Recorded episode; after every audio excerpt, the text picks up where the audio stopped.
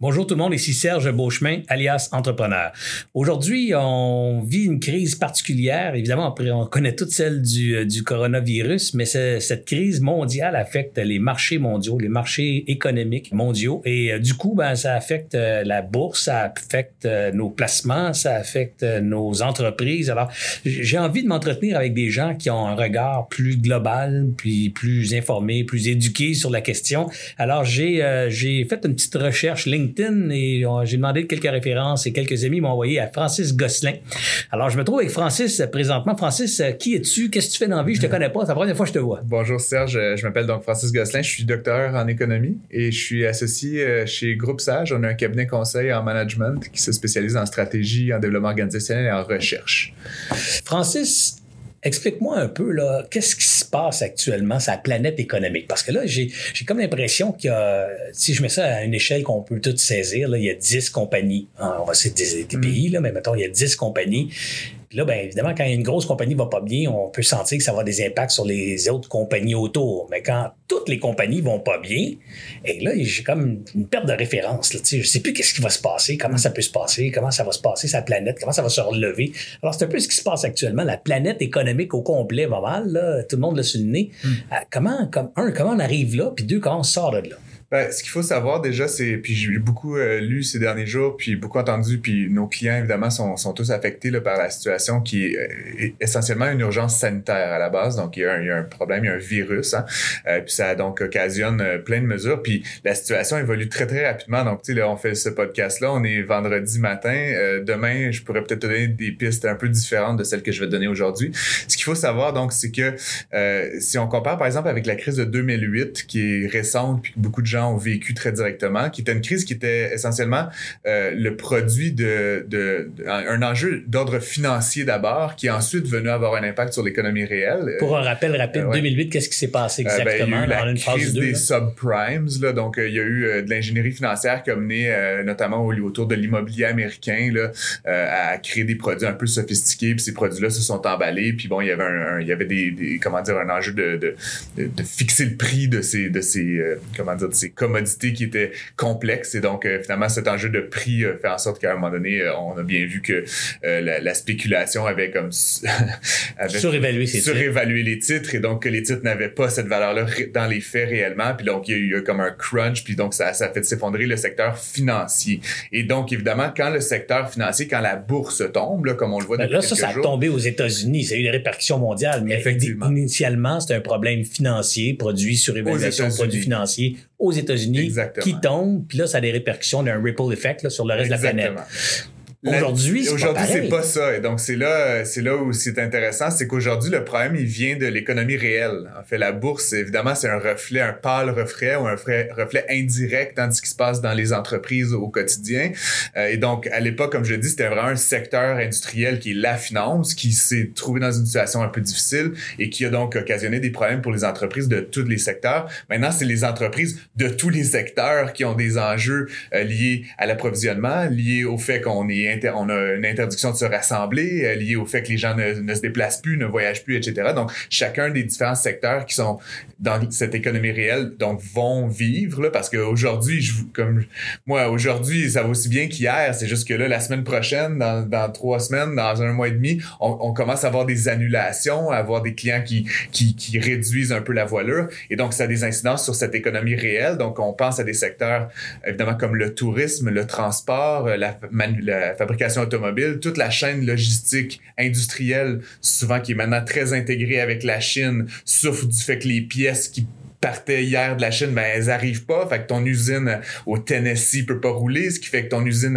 à, Waterloo, Ontario peut pas rouler, ce qui fait que ton distributeur à Montréal, ben il y a plus de, il y a plus de, biens, il y a plus de stock à vendre. Et donc forcément, donc c'est vraiment un, Non seulement il y a plus de stock à vendre, mais il y a moins de clients qui se présentent à boutique pour acheter. Parce qu'ils ont leur dit de rester à la maison, etc., etc. Donc il y a vraiment un problème d'économie réelle. Puis celui-là, ben il est, il est un peu euh, engendré dans le fond par, par cette, par cette panique là, qui, qui est en partie euh, légitime, là, mais mais qui, qui, dans laquelle on nous, on nous, dans le fond, on nous contraint à limiter nos mouvements, limiter nos activités. Puis encore une fois, il y a, il y a, il y a le, bon côté de ça, mais le moins bon côté, ben, c'est évidemment, puis je, je disais un article très intéressant, tu sais, il y a probablement plus de PME que d'humains qui vont mourir de cette crise-là en ce moment. Mm-hmm. Euh, puis comme on en parlait, nous-mêmes, là, petite firme de conseil, on voit tous ces mandats-là qui sont en train d'être annulés, puis ça va être un trimestre où ça va être difficile de, de se rendre de l'autre côté là, de, de, de, cette, de cette crise fermeture de la société ou presque.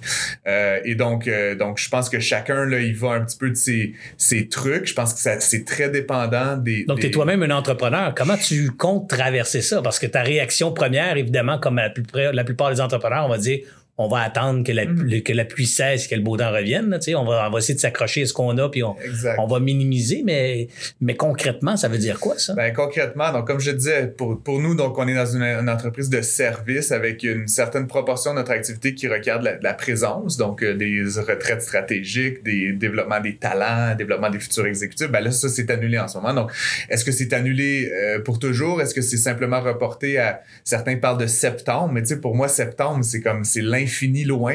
Ben oui, parce que ça prend des revenus, ça, prend des revenus. Donc, qu'est-ce qu'on fait? On se reconcentre sur une portion de notre activité, par exemple la recherche, les benchmarks, le, conseil euh, un à un, le coaching, donc qui sont une partie de notre offre de service qui ne requiert pas de la présence physique, qui peuvent être faites au téléphone, etc.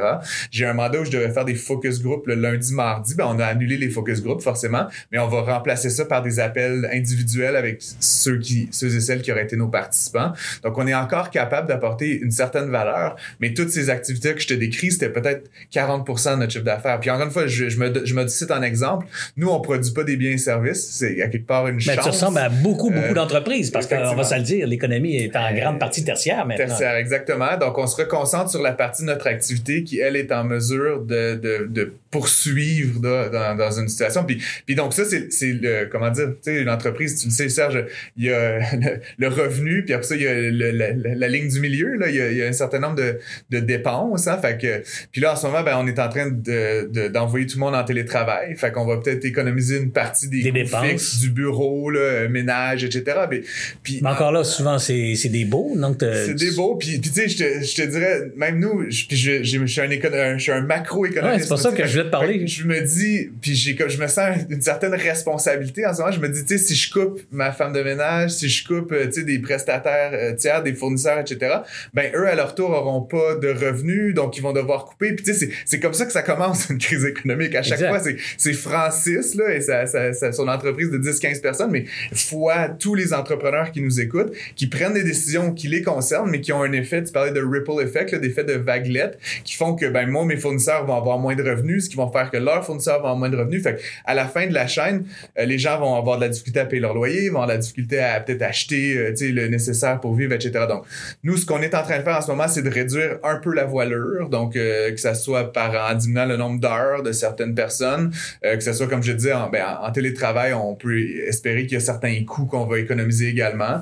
Euh, puis ben, on essaie d'accompagner aussi nos clients à prendre des décisions qui sont à la fois intelligentes puis qui qui toujours adopte une perspective de long terme.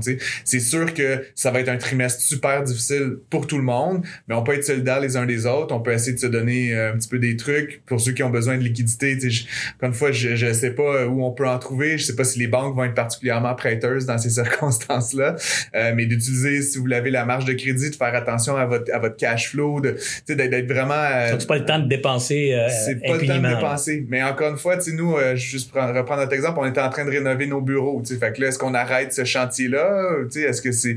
Dans une perspective de long terme, on a quand même besoin de le faire. Fait que est-ce qu'on arrête le chantier au milieu? Est-ce qu'on poursuit? Puis c'est des discussions que je pense que chacun et chacune doit avoir. Au niveau inquiétude, euh, moi je suis inquiet aussi. Puis on va parler, on va faire deux volets, volet inquiétude, après volet optimisme. Alors on continue dans le volet inquiétude un Québécois, un Nord-Américain sur deux n'a pas les liquidités suffisantes de plus de deux semaines. C'est-à-dire mm. que dans le compte de banque, là, il y a deux semaines de liquidité, puis après ça, il est, euh, il est foutu. Euh, ça veut dire qu'il y en a un méchant paquet qui vont, qui vont avoir des problèmes. Euh, c'est sûr. Puis encore une fois, je, je pense, puis je souhaite, puis je, je, reste très attentif. Encore une fois, le citoyen Francis, là, euh, je pense que les, les gouvernements, les villes vont aider. Comment, je ne sais pas. Ils vont pas se mettre à payer tout ce monde-là non plus. Alors, ultimement, il va y avoir peut-être des programmes spéciaux d'assurance chômage. Exactement Euh, je sais qu'aux États-Unis, où ils n'ont pas nécessairement un filet social aussi euh, étendu que le nôtre au Canada, il commence à être question de paid leave, donc de carrément de payer les gens qui sont pas au travail, ce qui est pour nous euh, une banalité. Pour eux, manifestement, c'est pas enchâssé dans la loi. Mais donc, justement, de donner au moins aux gens les moyens de, subsister. Je pense que c'est la pyramide de Maslow. Déjà, il faut encore que les gens puissent avoir un toit, puissent avoir de quoi se, nourrir et un minimum d'activité euh, quotidienne. Euh, ce qui, donc, je pense qu'il y a une partie de la réponse qui est donc celle de l'État, mais comme je le dis souvent, on peut pas s'attendre à tout de, de, ce, de l'État, de, de, cet, de cet État, de ce monolithe. Puis même, tu sais, pour des organisations comme, comme beaucoup de startups, comme beaucoup de petites organisations, moi, je suis pas abonné aux subventions. Là, tu sais, ben j'ai ben jamais fait ça, une demande de crédit d'impôt, etc. Puis c'est pas à défaut d'avoir les moyens intellectuels de faire, mais on n'est pas dans cette industrie-là qu'on a des. C'est pas dans l'industrie favorisée par ce type de ben, programme. Comme les jeux vidéo ou la recherche en, en sciences appliquées, etc. Donc, c'est bien, bien correct qu'il y ait des programmes pour ces gens-là, mais je dis juste pour beaucoup d'organisations qui n'ont pas l'habitude d'être dans une interaction constante avec l'État de cette façon-là. Je, paye mes impôts, là, mais, euh, je, je sais même pas par quelle porte entrer. sais, si demain il y a un vaste programme pour venir en aide à la PME, ben, il est où mon, mon point, d'entrée pour dire, ben voilà, je suis une, en guillemets une victime de ça, on va perdre. Si on est des millions à demander de l'aide demain matin, euh, les processus vont-ils vont, vont tenir la route? Euh, et c'est là où tu parles de différents niveaux, tu sais, puis je, suis quand même euh, aussi intéressé par, bon, on vient de publier le budget de l'État du Québec, puis ce qui est drôle, c'est que c'est tombé juste avant, tu l'implosion de tout. Mais ce qu'on sait, en tout cas assurément, c'est que l'économie du Québec, depuis plusieurs années, puis, puis tout récemment, va très bien. On a été quand même assez intelligent avec l'utilisation des surplus. et donc, je pense que l'État est quand même dans une position intéressante pour, pour donc redonner d'une certaine façon, autant aux individus, autant aux organisations, au moins pour la courte période difficile à laquelle on va faire face.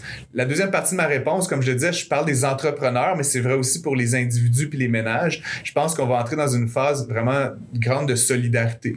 Euh, puis solidarité, euh, bon, il y a la version avec les pancartes dans la rue, mais je pense solidarité au sens, moi j'ai beaucoup d'amis qui sont entrepreneurs, là, je vais pas tous les nommer, mais on, en connaît plusieurs.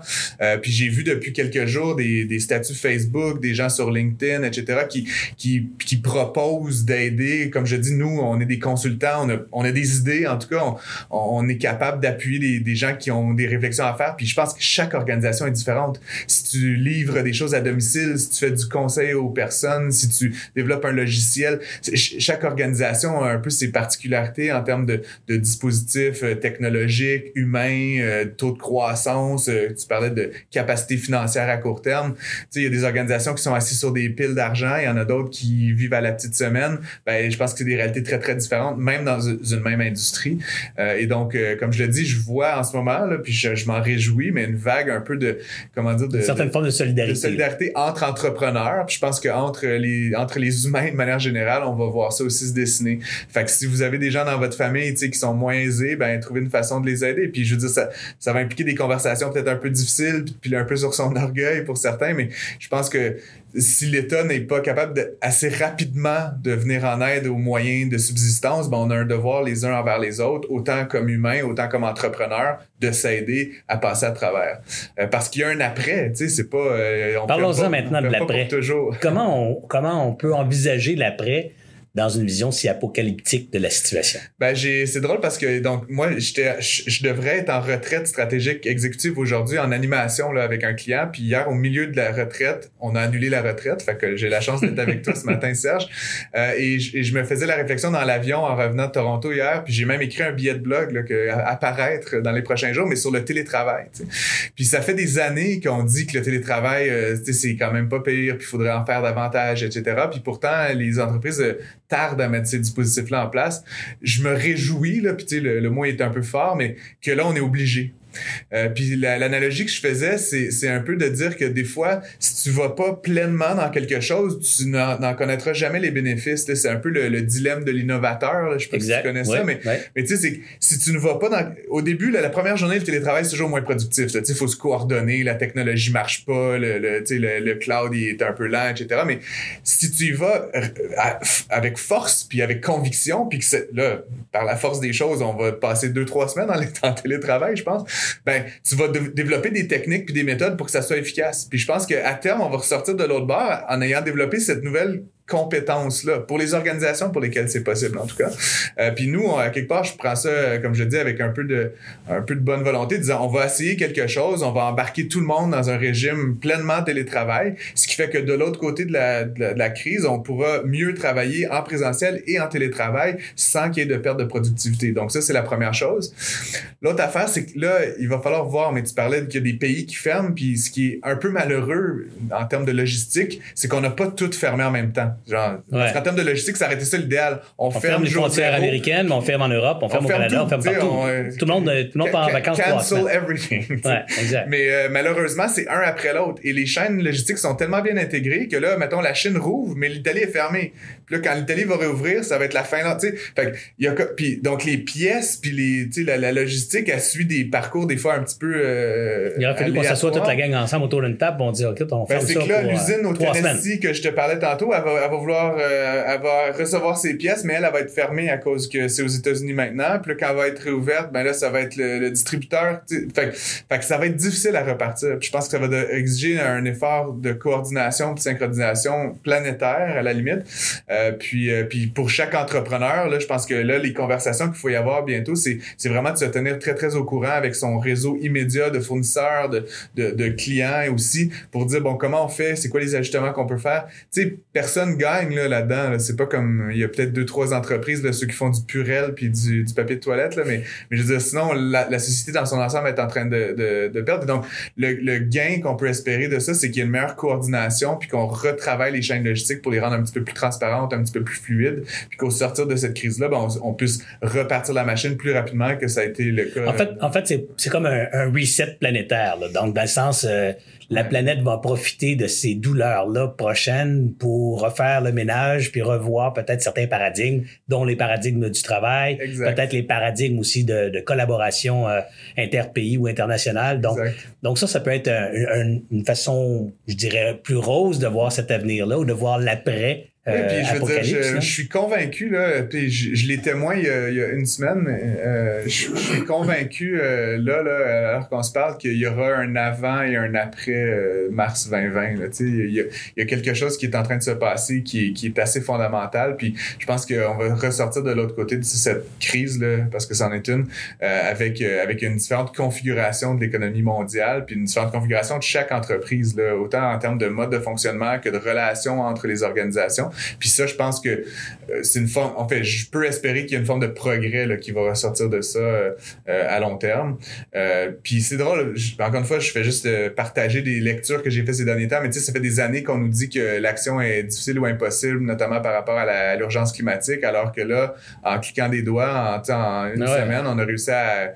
Tu sais, c'est pas. On a des changements même sur les photos aériennes de la Chine. Ben, c'est ça. Puis on voyait, tu sais, la, quantité de gaz à effet de serre émis, la quantité de vols qui sont pris, puis encore une fois, c'est, c'est, toutes des organisations qui en ce moment souffrent, mais je pense qu'elles ont, euh, elles ont une réflexion à poser, elles ont une opportunité de, de changer la manière qu'elles font. Puis peut-être encore une fois que de l'autre côté de, de cette crise-là, on va au moins savoir que l'action est possible sur certaines de ces. Ouais, puis j'ai l'impression, comme je disais il y a quelques secondes, euh, il y a un changement de paradigme qui va s'opérer à plusieurs niveaux, ne serait-ce que, que celui euh, de la simple proximité humaine, entre guillemets. Quand on s'est rencontrés tantôt à la blague, on s'est dit on va saluer un peu comme on fait au Japon.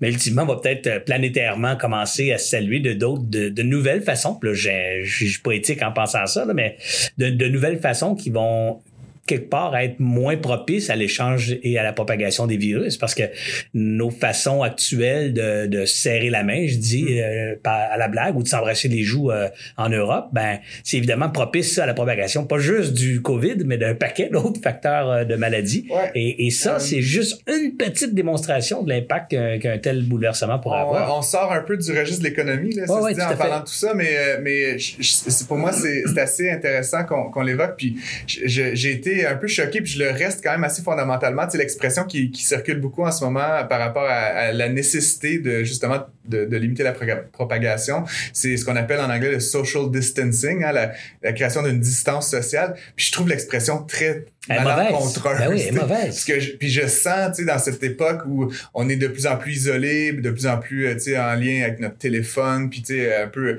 avec une sorte d'intermédiation les uns envers les autres, euh, qu'au contraire, on a besoin de se rapprocher socialement. Mais, mais tu as raison de le dire, c'est peut-être s'éloigner au sens de plus se toucher la peau, mais il faut, je pense, se rapprocher en termes de solidarité, en termes de, de, de s'appuyer les uns les autres, euh, comme dans n'importe quelle situation de crise.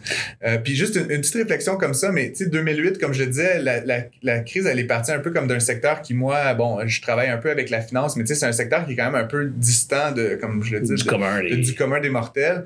Euh, Aujourd'hui, c'est une crise qui va toucher absolument tout le monde. Tu sais, il y a pratiquement personne qui va être épargné par cette, par cette, euh, par cette crise-là. Puis euh, je pense que c'est pour beaucoup de gens, puis moi, tu sais, je suis né euh, dans les années 80, là, j'ai jamais vécu un truc comme ça mes parents ils ont peut-être vécu la guerre, mes grands-parents en ont vécu deux. Puis, on n'a jamais vécu un, traumatisme comme celui-là de, si grande ampleur.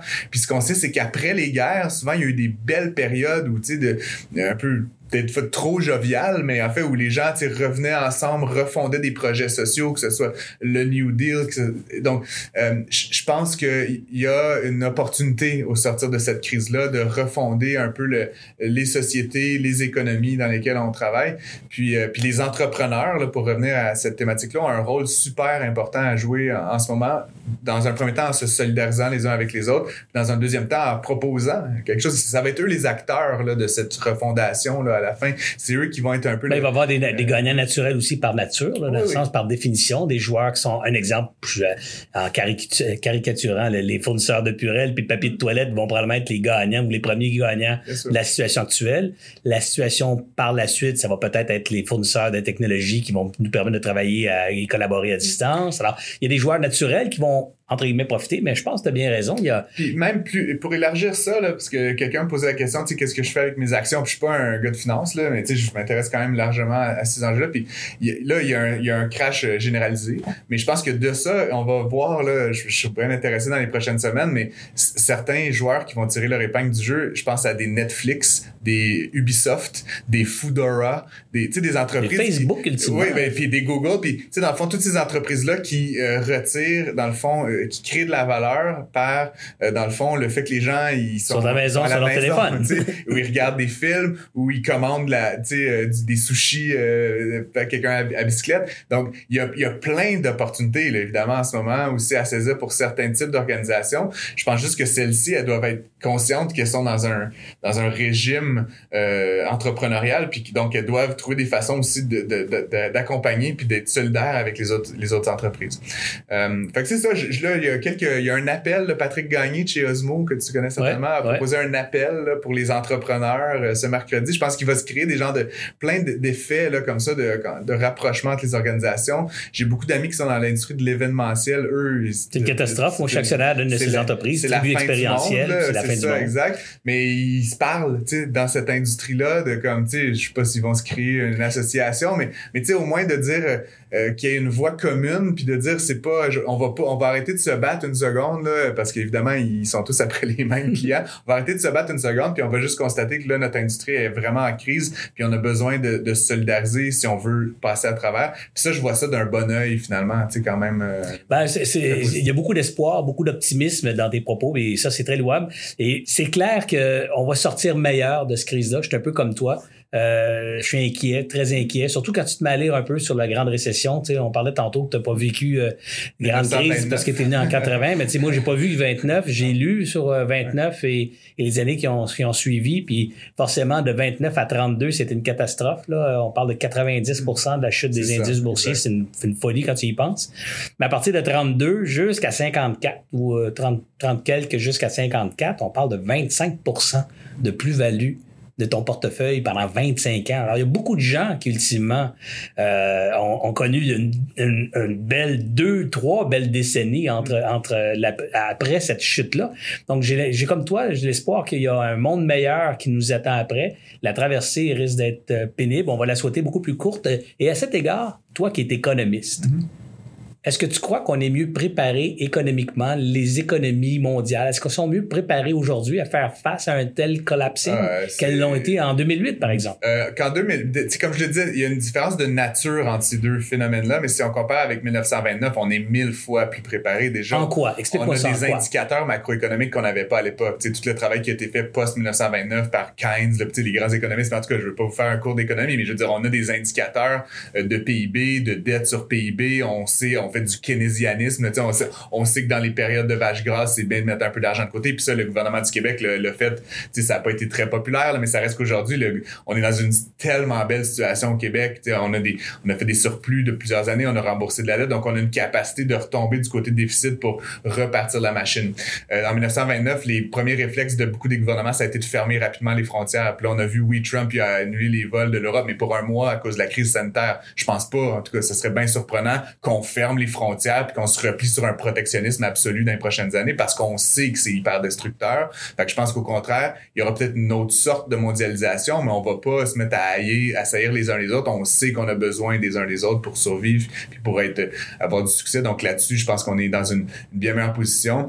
Euh, en 1929, après la crise, on a augmenté les taux d'intérêt. C'est comme si c'est impossible, ça arrive maintenant. C'est impossible. Là, on a un autre problème, c'est que les taux sont tellement bas qu'on peut, plus les baisser. Mais bon, mon point, c'est que c'est certain que c'était comme 5-6% les taux à l'époque. Maintenant, on est plutôt à 1% euh, et on va maintenir ça comme ça. ça je mettrai ma main au feu. Donc, on, on sait quels sont les éléments qui stimulent euh, l'économie, mais encore une Donc, fois... le fait qu'on ait vécu d'autres crises auparavant, on a appris de ces autres crises-là et aujourd'hui, on peut croire, on est en, en voie d'espérer qu'il y a en place des mécanismes qui vont nous permettre de nous relever beaucoup plus rapidement que ces fameuses major crises qu'on a vécues dans l'histoire. Exactement. Ceci dit, toutes les mesures que je te décris là sont relativement liées à la finance. Puis là, le défi qu'on a, il est, oui, un peu financier, en sens c'est un, petit crunch, mais on a un vrai enjeu, comme je disais, logistique. Il faut repartir la machine. Puis comme moi, donc, tu sais, mon client qui m'annule mon, tu sais, le, la mm-hmm. retraite stratégique, elle l'annule parce qu'il manque des pièces, fait qu'il y a moins de profit. Puis, tu sais, c'est comme c'est. C'est une réaction en chaîne, tout est lié, un peu comme Comment on repart ça, c'est ça le, challenge. Puis ça, tu peux faire tous les stimulus financiers que tu veux. S'il n'y a pas des consommateurs qui se déplacent, s'il n'y a pas, euh, si moi j'ai pas mon ma retraite pour faire mes rénovations, si mon gars de rénovation il a pas son mandat pour, tu vois ce que je veux dire? Donc comment on repart ça, ça c'est le challenge. Puis c'est un petit peu ça en 1929, on l'avait provoqué, cet écrasement de l'économie réelle-là. Mais il y avait un surplus, une surévaluation euh, démesurée du marché à l'époque.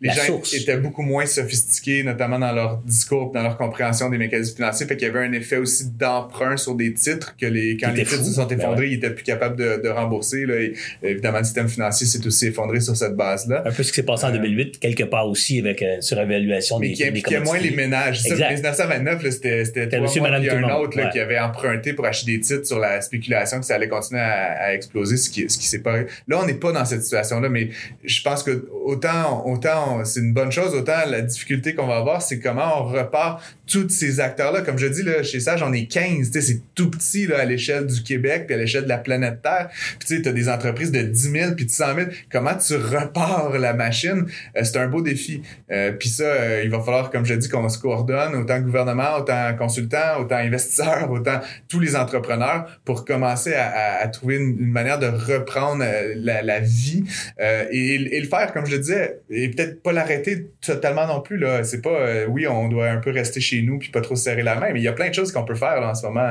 n'est-ce pas? Donc, euh, pour moi, c'est d'être le plus inventif, le plus créatif possible. Puis tu dis que je suis, euh, comment dire, que mes propos sont louables et enthousiastes. Je connais pas beaucoup d'entrepreneurs qui sont pas, enthousiastes. Ben, par définition, il faut l'être. Ben, c'est ça. Donc, euh, je pense que cette figure de l'entrepreneur, sans dire lui puis elle, mais la figure de l'entrepreneur, elle a un rôle tellement important à jouer en ce moment. Il faut maintenir notre optimisme malgré l'abattement, malgré les mauvaises nouvelles qui s'accumulent, de dire on va trouver une solution. C'est pour ça qu'on fait ce, ce métier-là, tu sais, d'être. Ben, puis c'est drôle que tu fasses ce parallèle, parce que j'en parlais avec ma conjointe ce matin, puis tu sais, je disais elle me dit, c'est quoi les solutions? Je dis, honnêtement, je ne sais pas, mais j'ai l'impression que c'est la même affaire comme quand je suis parti en affaires. Les gens me disaient, comment tu vas t'en sortir? Comment tu vas faire ci? Comment tu vas faire ça? Ma réponse était toujours, je vais le trouver. Je ne sais pas, je n'ai pas toutes les réponses aujourd'hui, mais quand je vais arriver à Rivière, je vais traverser le pont, puis s'il y en a pas, m'en bâtir un. Alors, euh, c'est un peu l'attitude que j'entends qu'il faut qu'on continue à, maintenir chez les entrepreneurs, puis à, s'encourager les uns les autres, à dire, on va trouver une façon, on va s'épauler, on va trouver une façon, on va, on va construire ce pont que j'ai peut-être de besoin, puis que tu as peut-être de besoin, puis un jour, euh, on verra bien comment et, euh, qui paiera les droits d'accès au pont, mais pour l'instant, pour le traverser la rivière. finir, tu le savais peut-être, mais pendant plusieurs années, avec un, mon, mon associé, un autre associé, un, ami, le Robert Boulos, on a porté un projet qui s'appelait Fell Camp. Là, dont ouais, ouais, ben ouais, ben ouais, Puis euh, bon, c'est anecdotique. C'est d'ailleurs un des cofondateurs de ça. C'est ça, exact. Puis on, on a cofondé et porté ça pendant, 5-6 ans. Puis, puis dans le fond, tu sais, il y avait l'événement, puis c'était un peu, euh, c'était spectaculaire. Puis euh, on a eu plein de personnalités. Rappelle-nous juste rapidement pour que les gens sachent que ben, c'est. On faisait venir des personnalités. D'ailleurs, on, aurait très bien pu inviter Serge Beauchemin. On a eu Alexandre Taillefer, que tu connais certainement, Mélanie Joly, Kim Thomasin, etc. Donc des personnalités publiques qui sont venues partager des histoires d'échecs. Puis derrière ça, nous, on avait tout un discours puis des méthodes, dans le fond, pour chercher à légitimer le fait que de ne pas réussir, ça fait partie du système de la réussite. de la réussite. Ah Et donc là, tu sais, je le dis là, à court terme, on va peut-être voir des entreprises qui vont avoir des difficultés, peut-être certaines qui vont choisir de fermer ou qui n'auront pas le choix de fermer. Puis euh, socialement puis individuellement, je pense qu'il faut euh, ben déjà les circonstances sont exceptionnelles, mais mais moralement, on va avoir un devoir de donner d'autres opportunités à ces gens-là, de leur donner d'autres de leur de, leur partager notre enthousiasme, de leur dire gars t'as as perdu ta firme, t'as perdu tes employés, etc. Mais euh, recommence, tu sais puis, ou recommence ou viens te joindre à notre viens te joindre etc. Mais ce que je veux dire c'est qu'il faut pas qu'il y ait un opprobre qui soit associé à ça, surtout pas quand c'est complètement hors de leur contrôle comme c'est le cas actuellement. Euh, et puis, euh, je pense que puis, euh, quand on faisait Camp le plus activement, d'une société à l'autre, cette, cette, capacité de, de, d'oublier ou de passer à travers l'échec puis de recommencer, elle est plus ou moins grande. Puis on a toujours trouvé que le Québec était un peu au milieu du guet, si tu veux, par rapport à cet indice-là. Et donc, on a peut-être, encore une fois, ici une opportunité de, de bouger du bon côté de la force, c'est-à-dire de, de voir autour de nous des gens qui ont de la difficulté, puis de leur donner une chance, comme tu dis, soit de les, de les embarquer dans nos propres aventure, soit comme financier, comme investisseur, comme ami, comme collègue mm. entrepreneur, de, de les encourager à recommencer d'une autre façon plus petite, plus simple, puis de trouver une autre façon de faire. Mais, mais c'est tellement une ressource précieuse d'avoir des entrepreneurs dans une société si quand il y en a un ou une qui se pète la gueule, tu, tu sais, tu l'envoies euh, devenir fonctionnaire, ben avec tout le respect pour les fonctionnaires, mais, mais si tu l'envoies pour faire, si tu l'empêches de réentreprendre, tu perds une ressource du point de vue social, tu perds une opportunité de création de valeur. Puis ça, va pas falloir l'oublier là, quand j'entends le gouvernement qui, qui promet de l'argent et tout. Mais malgré tout ça, il va y avoir des entreprises qui vont être en grande difficulté, sûrement à cause de la situation actuelle. Et, euh, et je souhaite qu'on, dit, qu'on n'oublie pas le sort de ces gens-là qui, circonstanciellement, euh, on va, euh, réussiront pas à se rendre de l'autre côté du pont. Écoute, je te remercie infiniment de ton temps, de tes idées, de, ton optimisme, de tes, de, tes sages paroles. Euh, on va définitivement pouvoir continuer à suivre ta carrière, évidemment à travers ton site web et ton entreprise, et aussi à travers certains médias. Tu me disais que tu étais à la radio aussi? Oui, ben on est entre Montréal et Québec, donc je suis chroniqueur régulier au FM 93 à Québec. Je, partage mes podcasts sur mon LinkedIn, donc je vous en repartagerai. Sinon, on a le site groupesage.com, donc une entreprise de conseil en management, donc qui existe depuis 30 ans et à laquelle je me suis joint il y a environ deux ans euh, comme associé.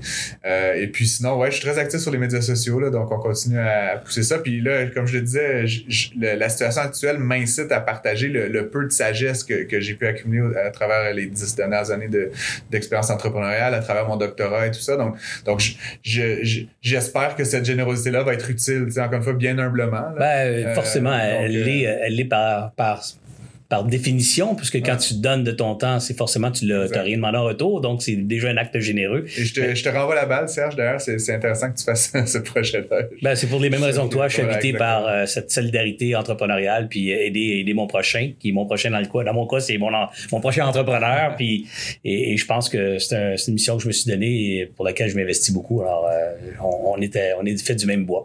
Merci encore, Francis, et euh, je te souhaite un bon succès pour la suite. Si je peux t'aider, n'hésite pas. Merci. J'espère que vous avez apprécié cette entrevue. Pour d'autres podcasts et encore plus de contenu, suffit de devenir membre sur aliasentrepreneur.com. Je vous remercie d'avoir été là. C'était Serge Beauchemin, alias Entrepreneur.